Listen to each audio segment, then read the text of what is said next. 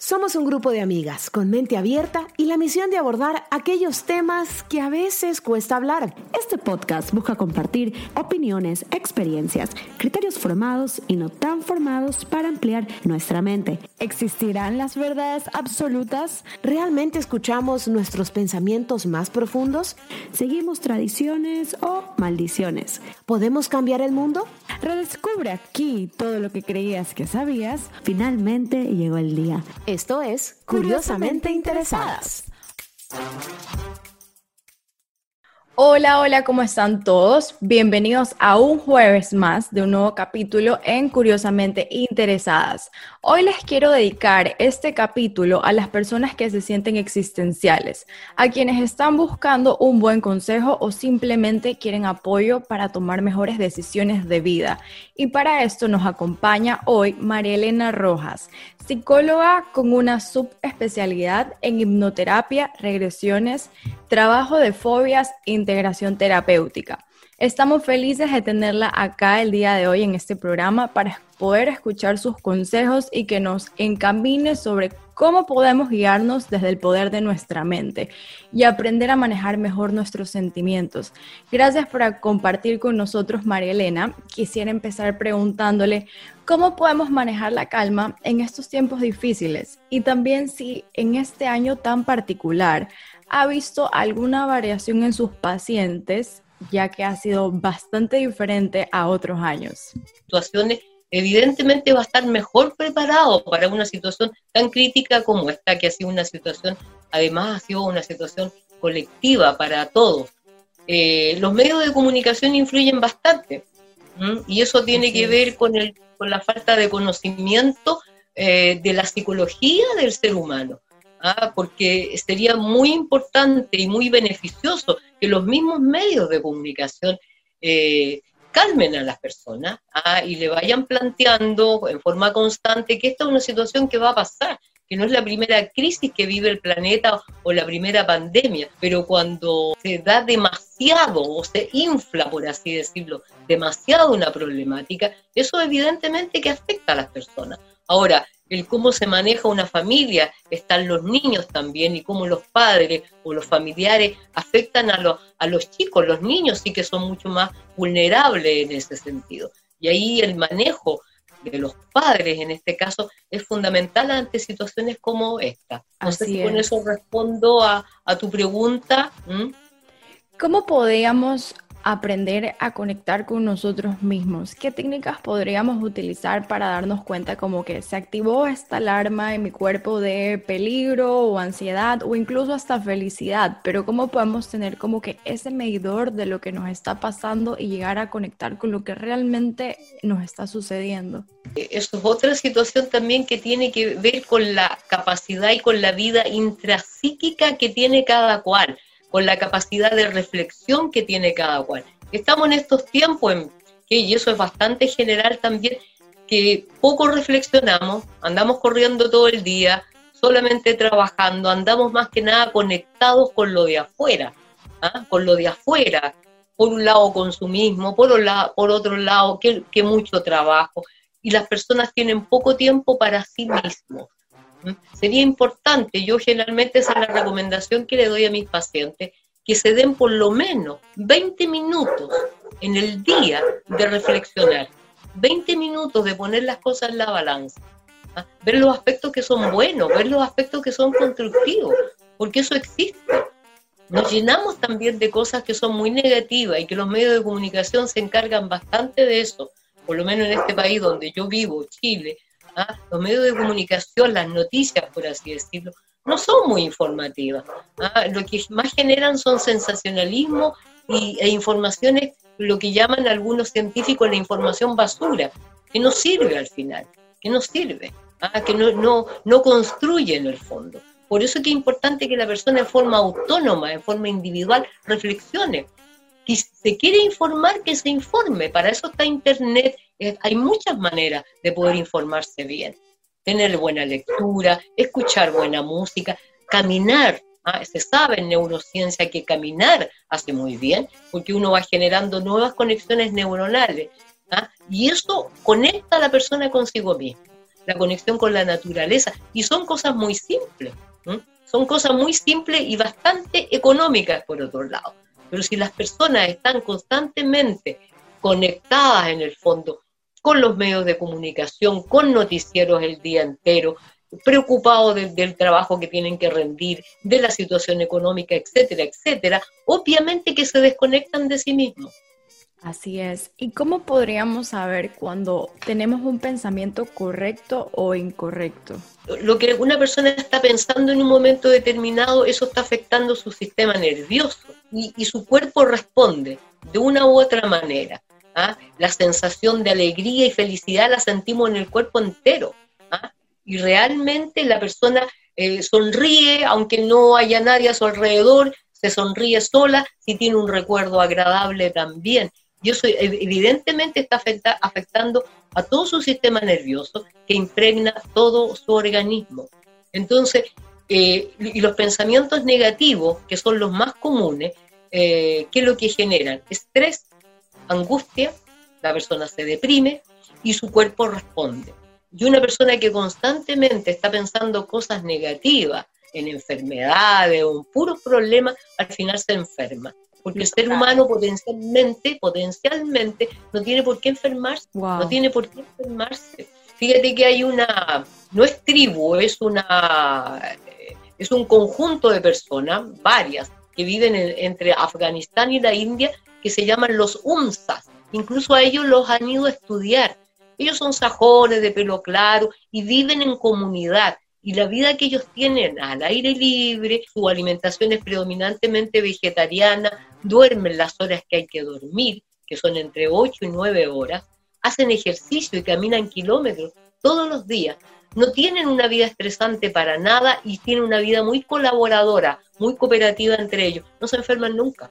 ¿Ah? Y las personas de 70 años representan 50 o 40 incluso. Entonces, eso te habla del potencial que tenemos los seres humanos, pero que no lo aplicamos. ¿Por qué? Porque estamos en ciudades, estresados constantemente, y eso obviamente cada persona la va envejeciendo. Y además la alimentación, que es predominantemente carnívora, la carne envejece también y afecta bastante el colon. Entonces una alimentación más saludable, más vegetariana, dormir las 8 a 9 horas, dormir bien, porque el sueño es un principio vital. Y en estos momentos en el mundo la gente tiene muchos trastornos del sueño. Así es. Muchas veces tenemos como una marea de sentimientos, normalmente pensamos felicidad, tristeza, amargura, coraje, ira, pero realmente tenemos creo que más de 100 tipos de sentimientos, solamente que no sabemos todavía cómo drenarlos, cómo se siente, cómo se filtra, porque nadie nos ha enseñado eso. Entonces... Mira, mira, algo que se puede ir practicando, pero lo que la, la persona lo tiene que aplicar siempre, siempre,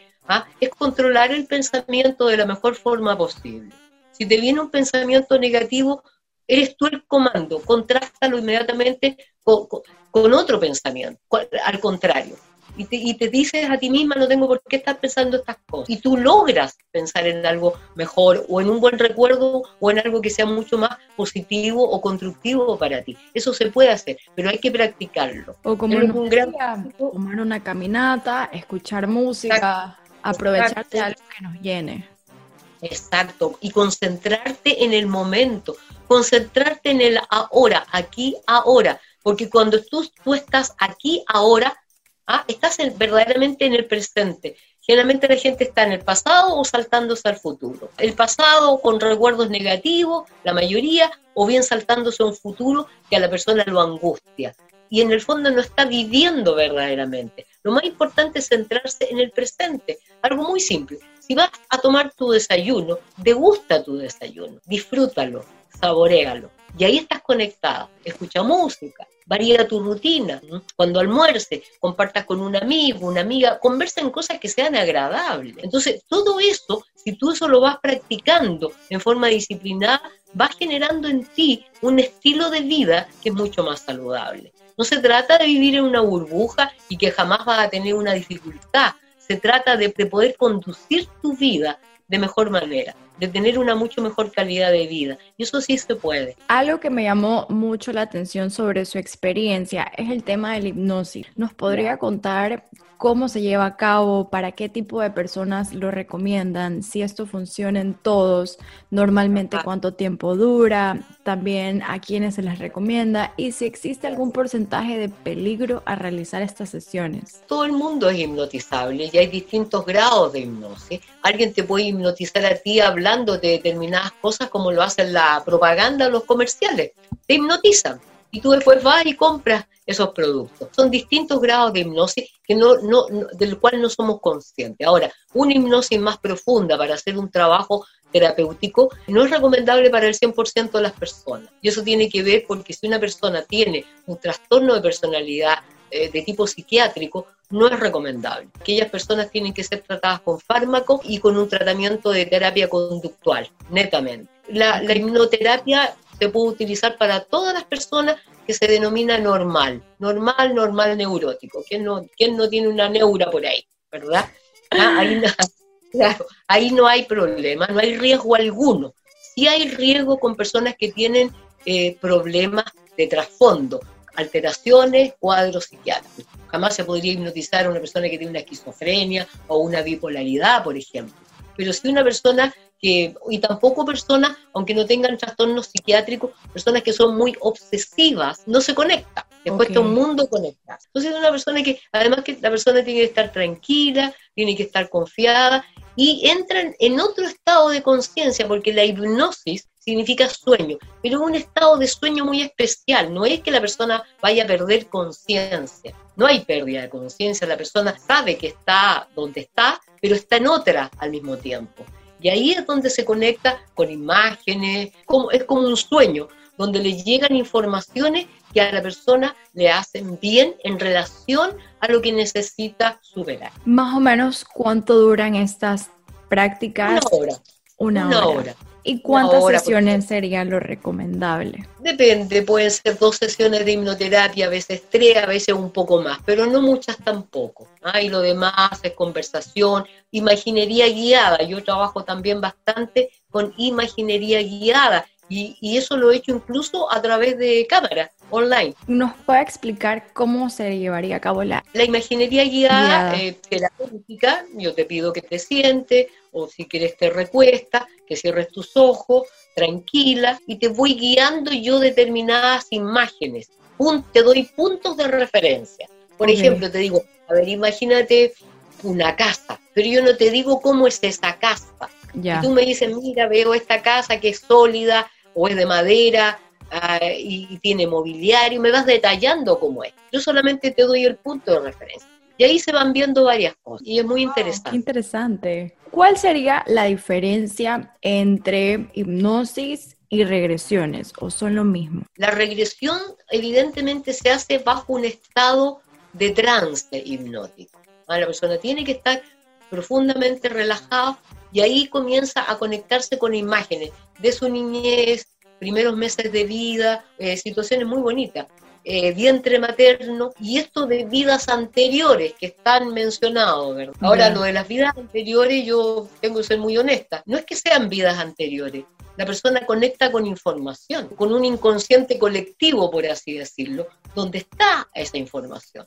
Y es una información que le llega y que conecta con lo que la persona necesita en un momento determinado. Estas sesiones se podrían llevar a cabo por vía digital, ahora que la gente no se quiere siempre ver o siempre tiene que ser presencial. No necesariamente, porque si una, a ver, yo evalúo a la persona y me doy cuenta que es una persona que está bien, que es una persona centrada, y empiezo con imaginería y veo cómo se conecta y cómo se relaja.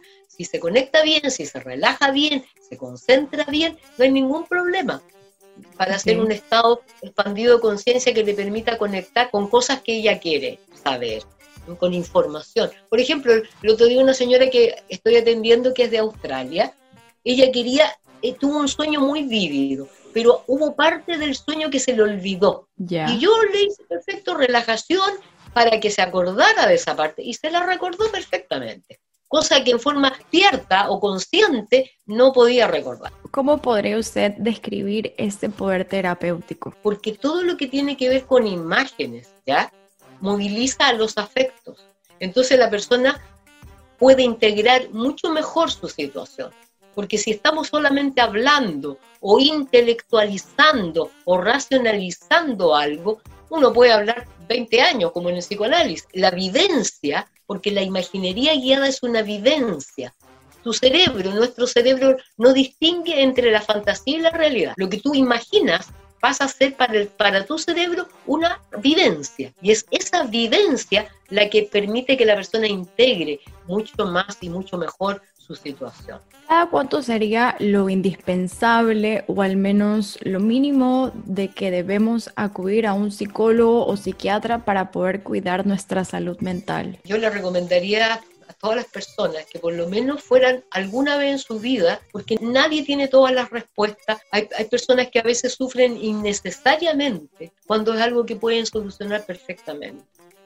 Nos ahogamos en un vaso de agua. Exactamente, muchos casos de personas y que cuando se conectan bien logran sacar todas esas cosas que, que han tenido durante años, que, han, que lo han limitado, verdaderamente, por así decir, despiertan. El objetivo que tiene una psicoterapia, la que sea, es entregar herramientas, que la persona integre herramientas que le permitan pararse bien en sus propios pies y caminar bien en la vida, pero no hacerse dependiente de un psicólogo, por ejemplo. Yo no soy de terapias de años con las personas, de meses sí, porque se requieren unas cuantas sesiones. Tú no puedes cambiar a algo eh, en, una, en una sesión, situaciones que vienen de años, pero siempre le propongo al paciente 10 sesiones y de ahí ir viendo e ir evaluando, pero generalmente hago terapias de 6 meses, no más que eso. ¿Mm? Eso es lo general, porque lo importante es que la persona sea autónoma y no generar dependencia una razón ética también. Y con respecto al psiquiatra, sí, el psiquiatra es un médico que en la mayoría recetan fármacos.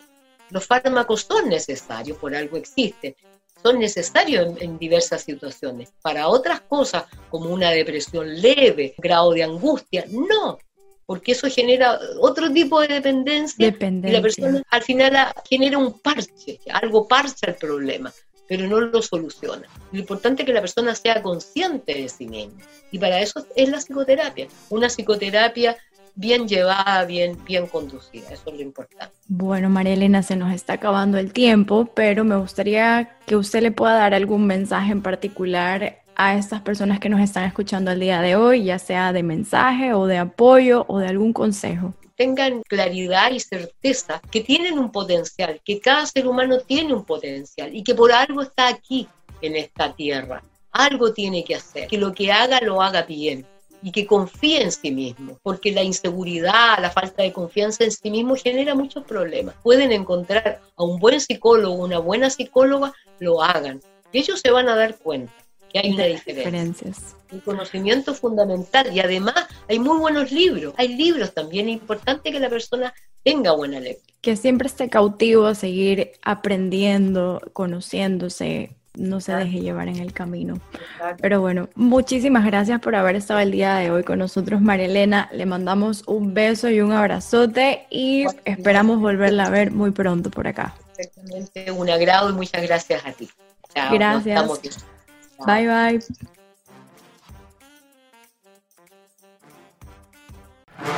Aquí termina Curiosamente Interesadas, pero por favor que aquí no termine tu curiosidad. Nos vemos el próximo jueves en un nuevo podcast. Y recuerda seguirnos en nuestras redes sociales, arroba curiosamente interesadas.